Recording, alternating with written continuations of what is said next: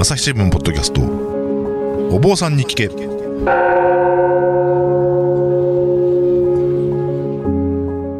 朝日新聞大阪本社の文化部の武田真潮です。不安を抱えて生きる人々が大勢いるコロナ禍の時代。日々の気になるあれこれをお坊さんに聞いてみようということでお届けしているシリーズお坊さんに聞け。えー今回も前回に引き続き朝日新聞大阪本社の収録スタジオからお届けしております、えーゲストはですね、えー前回から引き続き朝日新聞の自社文化財未来センターの平野圭介事務局長。そしてあのー実は収録機材を触りつつ参加している朝日新聞のお坊さんコンテンツ先生本部のお久保智義記者のおと私の3人で今回もお届けしようと思っています、えー平野さんどうぞよろしくお願いします、はい、よろしくお願いします。えー前回までのお話ですと、まあ、あの自社文化財未来センターっていうのが、まあ、その新聞社の中でお寺や神社そういったところとどういう関わりを持ちどういう事業をしているのかっていうのを概要といいますかこんなことしてますよっていうのをお話で、えー伺ったと思うんですけれども今回じゃあその具体的に、まあ、例えば展覧会やるときでもそうですけど何を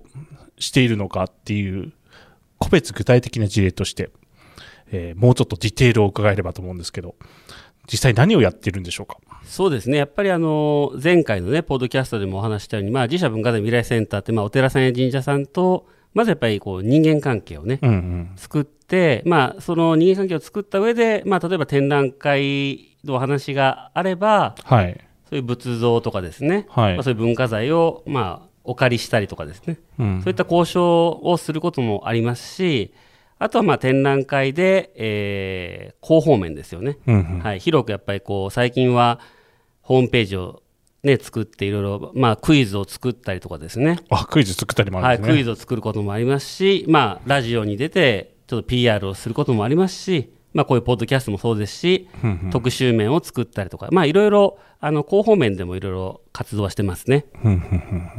その一番大変な苦労される部分ってどこら辺なんでしょうか？そうですね私がやっぱり一番苦労した思い出でいくと、まあ、2017年にはい。東京国立博物館で開催した運慶展っていうのがあったんですけども、うんうん運慶展では、まあ、いろんな、あの鎌倉時代のねこの仏師で有名な、まあ非常に有名ですね。運慶会計といえばそうですね。はい。運慶さんが作ったものが、まあ、地方にもいろいろうん。あるんですけど、そこからやっぱり、あの仏様をねお借りするっていうのはなかなか交渉が大変でしたね。うーん。それはなんでですか？やっぱりあの仏像ってやっぱり信仰の対象ですからはいはい。で特にやっぱり地方に行けばその仏様がいらっしゃるから拝観者の方がお越しになると。うん。なのでわざわざこうね例えば東京からどこかの地方に、えーお寺に行ってじゃあせっかく拝観に来たのにその仏像がないと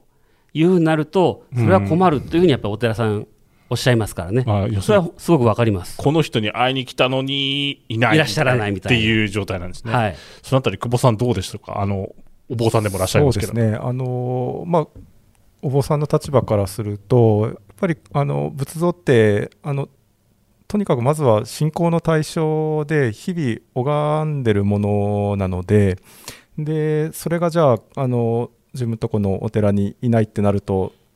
あれ？ということに、やっぱりどうしても引っかかりを感じてしまうっていうところはあるかなと思いますね。であと、やっぱり仏像をあの貸し出すってなると、その途中運ばないといけないですし、まあ、運んだ先でこう展示されてる間に、まあ、例えば地震が来たりとかですね、何があるか分からないって、やっぱり、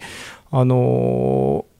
仏像って、まあ、あのうちのお寺でも何百年かあの経った仏像を祀ってますけれどもそれこそ千年何百年とそのまあずっと前のこう住職お坊さん方それから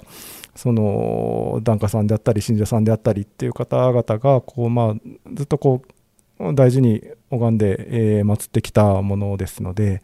それをこうやっぱり万が一にもこう壊してしまったりとかですねあるいは焼けてしまったりとかですねこれはもう最悪ですけれども、まあ、そういうことになってしまうと困るなっていうやっぱりちょっとこうリスクを考えちゃうっていうところはどうしてもあるのかなと思いますけどね。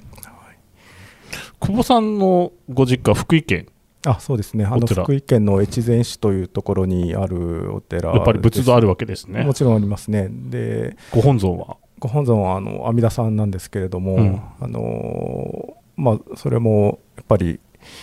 ああのご本尊は阿弥陀さんで、はい。そそっちはあの文化財の指定ないんですけれど。あそっちはかかってないですね。はい。あの不動堂っていうのがあの本堂の横にありまして、はい。でそっちに祀られてる不動明王はあの越前市の指定の文化財になってますので、でまあ、そういうこう文化財指定を受けるようなものであると何百年も経ってるものであると。やっぱりちょっとこうなかなか軽々にはあの扱えないよねっていうのはやっぱりあのちなみに貸し出されたりしたことはあるんですか？貸し出しはないですね。はい、あのそんなやっぱり C, C レベルのこう、ね、そんな検で討しなくても。貸し出しっていうのはなかなかあのやっぱりなんかね学術的にこう、うんうん。この時代のこう特徴をよく表すとかっていうのがあればあうん。の貸し出しを求められるかもしれないですけれどうちの仏像結構面白いんですけどね、あのすちょっとだけいいですか？ごめんなさいはい。どうぞどうぞ。あの全然話脱線な完全脱線なんですけどあのうちのお寺の不動産はですねあの腹ごもり不動明王と言いまして。はい、あのお不動産のこう、まあ、ゴンとこう怖い顔して立ってらっしゃるお像がまずあるんですが、はい。そのそれはあくまでお前立ちのお不動産んであってですね、でそのお不動産のお腹の中にもう一つちっちゃなお不動産が入っているという。体内物ってこと体です内物にお不動産が入っていてそっちが本ちゃんのあのお不動産それはななんんか X 線とかで分かったってことですか？ああのこれ明確にあのこうパカッとこう背中側が開く仕掛けになっていて。で基本全然触らないんですけど、うんあのまあ不動堂の修理の時、まあ、ずずっと前からそれがあるっていうのは分かってたんですけど、あのその不動堂の修理をする時にですねそれをこうあのそっとお全体のお像を下ろしてですねで背中をこう開けてみたらあ確かにあるわと。うん前々から言われてはいたけど、ああのもちろんあのあることは分かってたけど分かってるんだけれどあのちゃんといらっしゃるなっていうのをこう、私も初めて見ましたしあの今の多分住職もそういう時に初めて見じて。今の住職とお父さんのはい、父親ですねで先代の住職なんかやっぱりあんまりこう開けるなと言われてたようで、はいはい。そのうその在世中には多分こう公開とかそういうのは一切したことがなかったというふうに聞いてまして、まあ、そうやってこうあの、まあ、なかなかこう面白いお像もあの地方のお寺にもあったりもするよっていう話ではあるんですが すみませんちょっと話が完全に脱線なのでもっと戻しますと あのまあそうやってこうやっぱり仏像ってそうやって拝ほ本当にこう、うん。日々拝んでますのでやっぱりなんかその対象がこうお堂にないってちょっと多分そういざそうなったらこう不思議なこう感覚になっちゃうだろうなと、なんとなくあの想像したりしますね。はいというお話なんですけど、平野さんはそこをどう説得されていくわけですか？そうですよね、やっぱりあの、まあ、私も元ね、新聞記者なんですけども、はいまあ、新聞記者も取材をするときにね、はい。やっぱりあの相手との信頼関係っていうのがあって、まあうんそういう極秘のね、情報をこう、うん。あの教えていただいたりとかってそれとまあ似てるなっていうところがありまして、はい。やっぱり足しげく何度もあのお寺さんや神社さんに顔を出して、はい。まあ本当に雑談をずっとしてるっていう感じのところからやっぱスタートして、まあ人によっては3時間ぐらいね、うんお話をずっとまあほとんどこちら聞聞いてるみたいなうん。感じの、まあ、そういう、まあ、中でだんだんこう徐々にこうあなんかこう人となりみたいなのがね分かってきて、まあ、こちらのあのどういうじ人なのかっていうのも分かってもらってそこからまあスタートっていう感じですかね。それ運慶店の時もそうだったんですか？そうですね、まあ、まずはも門前払いからスタートっていう、門前払いはい、ですか？もうお貸しえー貸し出すことはできませんっていうところからスタートですね。はそこにもやっぱりずっと通ってったんですか？そうですね、通っていきましたね。あまあ、お手紙を書いたりとか、はい。そういったので、まあ、やっぱり繰り返しこう、えーお会いすることによって、だんだんこう、まあ、この人だったらもう任してもいいかなってこう思ってもらって、やっとこう、OK が出るみたいな。お借りできるということですね。ちなみにその運慶店の時ってその一つその仏像を借りるのにどれぐらいの時間がかかったんですか？そうですね、なかなかあの地方だと毎日ね、あの行くわけにいかないんで、まあ、出張のついでにこうちょっと寄らせてもらうとかですね。そういった感じで、まあでもあのー数年ぐらいやっぱりかかったケースもありましたね、はい、何年もかけてお願いすると。その運慶展自体は企画はどれぐらい前からその大体あの大きな展覧会だとやっぱり5年ぐらいかけてうん。徐々に作っていくっていうのは多いですかね、うん。はい。じゃあだからそこでその交渉がうまくいかなかったら、はい。その展示品のリストも変わってくるわけですね。変わってきますよね。ただやっぱり運慶展っていうふうにこう冠をつけるタイトルをつける以上やっぱりできるだけ多くのうんやっぱりあの運慶が手がけた仏様はやっぱり展示したいですよね、なのでまあそういう努力をやっぱ日々したりしてますね。うんうん。まあその運慶展はそれでその努力が平野さんのその努力が実ったということですか。それでたまたまねあのお借りすることできましたけど、まあ、たまたまそのお寺の近くに温泉がありましてね。まあよくあの門前払いの後温泉に使ってこういろいろね反省しながら物事を考えてたんですけどまあ借りられたからよかったですけど、はい。借りれなかったら単にあの地方行って温泉使ってるというねそういう男になってま非したけど。常に美味しい仕事をしているなと。仏像は取ってこれなかったけど温泉には使っていたみたいな。そうそうそうまあでもまあそこは結局結果往来だったんじゃないで結果しょうか。笑いでしたね。ねはい。素晴らしいですね。はい。であと、その仏像ということで言うと、やはりその大阪の自社文化財未来センターが関わっているものということで言うと、過去話題になったもので言うと、アシュラ展があるんじゃないかなと。そうですね、2009年にね、東京国立博物館と、あとじ九州国立博物館に巡回しまして、うん。東京では95万人、うん。九州では71万人、166万人ですか。はいちなみにその95万人ってどう規模としては？そうですね、東京国立博物館でいくと歴代3位だというふうに聞いてますね。なんでそんなにたくさん人が来たんですか、その時は。あのーあの時はまあいろいろ新聞社はまあ広報関係をね、結構担うことが多いんですけども、アシュラ像のフィギュアをうん。作りまして今仏像の展覧会だと結構フィギュアを作るのが当たり前になってきましたけどもそれの本当にあの駆け出しでして、はい。でアシュラ像のフィギュアを2万個作ったんですよはい。で結構話題になりましてまあオークションなんかでもね高値で売買されたりとか。転売ヤーみたいな。転売ヤー状態がいるわけですね。はいは困るんですけども。だから皆さんあのやっぱりフィギュアが欲しいということでい。はい。普通は展示をこう見た後にうん。グッズコーナーで、まあ、そういうグッズを買って帰るっていうのが普通なんですけどもまず皆さんグッズコーナーに走っていくっていうね。うーん。それぐらい話題になりました。な、それはどうしてだったんですかね？なんか、その、客層が違ったってことですか？それまでと。そうですね。結構あのアシュラ像を展示させていただいた時はですねあの、若い方がたくさん来られたんですね、うんうんうんでこれまでその仏像の展覧会って大体まあ年配の方が多かったんですけども、まあ、アシュラブームっていうふうに話題社会性社会的にこうブームが起きてしまったので、うん。まあ、それであの若い方もやっぱりこう口コミであちょっと見に行ってみようかなっていうことで行かれてでもあの手を合わせてる方とかですね。それは、あの、本物のアシュラ像の方ですよはい。であと涙を流されてる方もいらっしゃいました。それ若い方で。若い方で。結構そのなんか対話をね自分でこうされてる方の姿を見てあちょっとこうこれまでの仏像の展覧会とはちょっと違うようになってきたなっていうのは感じましたね。私、それ見に行ってなかったんですけど、久保さん行かれました？私は、まあ、興福寺で見れるなと思ったのでというのもあって すいません。東京まではなかなか行ってなくて興福寺さんでもあの国宝館でそうね。拝観することできたんですけども、うん。まあアシュラ展の時はお背中、背中もね要するに360度ってこと見ることができるということで結構話題になりました。それが話題だったんですか、はい。つまりそのフィギュアも話題だし、はい。360度ぐるりも話題だったっていうことですね。あとはそうですね。アシュラファンクラブっていうのを作りましてはい。はい、あのジ・アルフィーというねバンド。うん。のギタリストの高見沢俊彦さんと、はい。あと三浦淳さん。はい。見仏記で有名な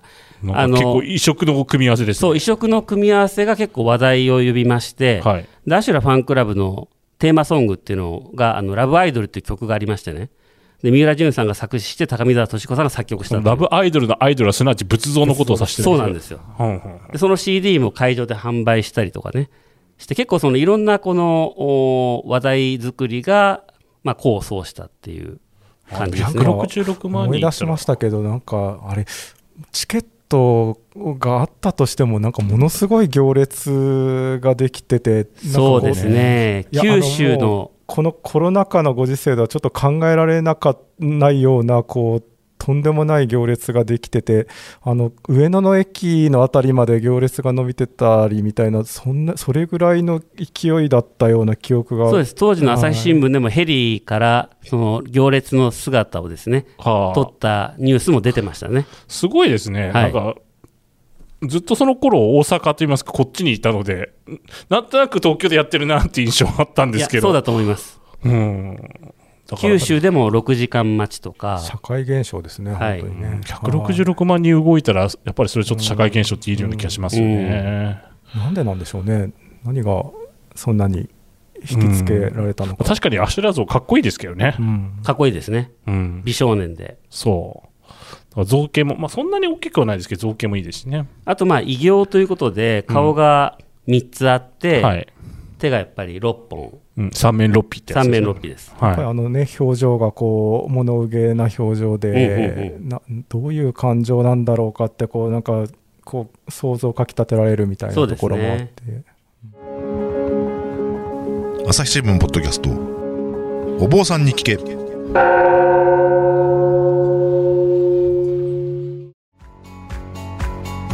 私は朝日新聞歩きき人工音声が伝える速報ニュースのポッドキャストです。通勤中でもお料理中でも運動中でも趣味の作業中でも何かしながら最新のニュースをフォローできます。あなたの知りたいニュースどこででも朝日新聞歩きき。たった数分で今日のニュースをまとめ聞き。そのまあアシュラ像はそういう意味ですごくその展覧会としてうまくいったっていうことあって一方で今久保さんおっしゃったのは興福寺の国宝館に行けばってなりましたけど、はいはいあのその先ほどの運慶の方もお寺のご本尊じゃないですけど借りる借りないみたいな話あったと思うんですけどその展覧会に出すのとあるいはお寺で見るのってやっぱりなんかちょっと違うじゃないですか。そそこのなんか違いっていうのは何でしょう？おお坊さんである久保さん的にはどう思われます？ああのーその運慶の話で言うとですね、あの奈良のあの円城寺というお寺がありましてでちょっとこう奈良市内からあのだいぶあの東の方にあの離れた山の中にあるお寺なんですけどそちらにあの運慶さんのこう割とこう最初の頃に作ったデビュー作と言われる大日如来のお像があるんですけれどあのまあその像があの運慶展に出されましたよね。で、まあ、私はあの取材に去年、一昨年ぐらいに行ったんですけれども、あのご住職がおっしゃってたのは、やっぱり運慶店に出してから、ものすごくこうあのこの山の中に拝観に来てくれる方が増えたんやっていうことをおっしゃってまして、であの本当に山の中にですねこう池があってで、えー木々の中にお堂があってでそこのお堂の中一つに、えーまあ運慶さんの大日如来があるとやっぱりなんかこうすごくこう心持ちが心が現れるとはこういうことかみたいなですねそういう穏やかな気持ちでこう拝ませていただくことができてですねやっぱりあのその場でしか味わえないこうその信仰の空間にあるこう仏像っていうまあこういうことだろうなと思いながらこううん拝んだんですがあのなんでしょうこうあれその今そそこの円城寺さんでいうとこうお像が置いてあるのはこう展示用の施設の中に入ってるんですけれどそのもともとそのお像があの祀られていたであろうあのお堂っていうの、ま、そちら再建ですけれども再建そのお堂もこう再建されていてでまあそういうことでいうとここにこのお像があってで、えーそのお円城寺の周辺にはこう何軒かこうやっぱり大きなあの古いお寺が昔はあったそうなんですけれども、こまあ、そういうこう山里にですねこうすごく仏教文化が栄えていてでいろんな方がこうたくさんの方がこうお参りに通っていたりとかですね、えーされてたんだなと。なんかこうんううん。そういうこうなんか信仰に寄せる思いというかあのその仏像信仰仏さんに寄せる思いみたいなものをこう、なんとなくこう感じることができてやっぱりそうそういうところがあるのかなと思いますね。まあだからあれですよね要するにその展覧会にで展示している形とまたお寺であってお寺である形っていうのはまたこれまた別で、まあ、展覧会展覧会として当然そのたくさんの人ご覧いただけたらいいのかなと思いますけど一方でやっぱりなんでしょうね。そのお寺の方はお寺の方でお参りしてそのある形を見てもらいたいっていうのはやっぱりあるのかなっていう気がするんですけどそこはどうなんでしょう？そうですね。やっぱりあのもともといらっしゃったところで、はい。まあ、やはり拝観していただくというのが一番いいと思いますので、うん。まあ、展覧会は、まあ、その仏像を知るきっかけ。うんうんでその後はやっぱりその奈良とか京都とかですね、もうね地方のそういう地元のお仏さんがいらっしゃる場所でもう一度拝観するとうん。いうのがいいんじゃないでしょうかね。まあ、あれですよね、その仏像もお寿司って言いますかね、その寿司に入ってるような形で収められてますし、またそこの、なんでしょう、装飾と言いますか、まあ、荘厳と言いますか、もうまたそれはそれで価値ありますからね。そうで。すね。あの結構ね後の時代にそのぶ仏像がこう作られたその時代じゃなくてもうちょっと後の時代にものすごくこう権力者の方がですねはい、こうもう杖を凝らしたとんでもない寿司をこう寄進して そこに収められているとかっていうまあ、それも一つの歴史でですからね。なかなかやっぱりね面白いですよね、それうん、そうですね、本当に。なんか全然、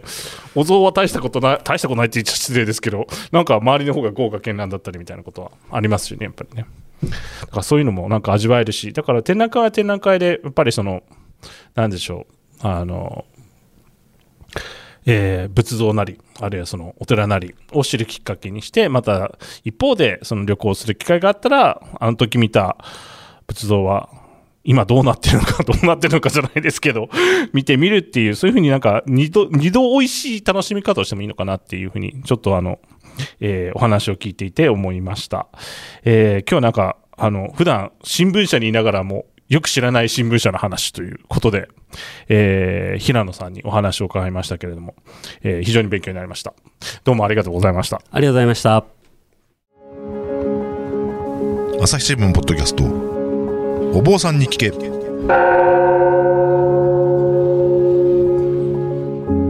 今回はあの朝日新聞の自社文化財未来センターの平野圭介事務局長をお招きして、えー実際その新聞社とお寺がタッグを組んで展覧会やるときどんなことがあるかっていうようなお話を聞いてきました。えー今年もですね、えーと自社文化財未来センターの方でさまざまなその催しとかですねいろいろ用意されてると思うんですけどそういう情報を得ようと思ったらどこをチェックすればいいんでしょうか？はい、あの自社文化財未来センターでもツイッターとかですね、フェイスブックやってますので、まあ、今後のイベントやシンポジウム、最新情報は、えーそちらの方からチェックしていただければと思います。朝日新聞自社文化財未来センターこの未来はひらがななんですよね未来はひらがなですね。でこれで検索すると Facebook とか Twitter が見つかるということですね。はい、はい、ではあのさまざまな展覧会特別公開あるいはシンポジウムなどを、えー今後も、まあ、一まだちょっと日程決まってないのもあると思いますけれども予定されていると思いますので、えー気になる方はそちらの SNS の方をチェックしてみてください、えー朝日新聞大阪本社の文化部の武田真潮がお届けしました。ではまたお会いしましょう。この番組ではリスナーの皆様からのご意見ご感想を募集しています。概要欄の投稿フォームからぜひお寄せください。ツイッターやメールでも受け付けています。ツイッターでは番組情報を随時紹介しています。アットマーク朝日ポッドキャスト。朝日新聞ポッドキャストで検索してみてください。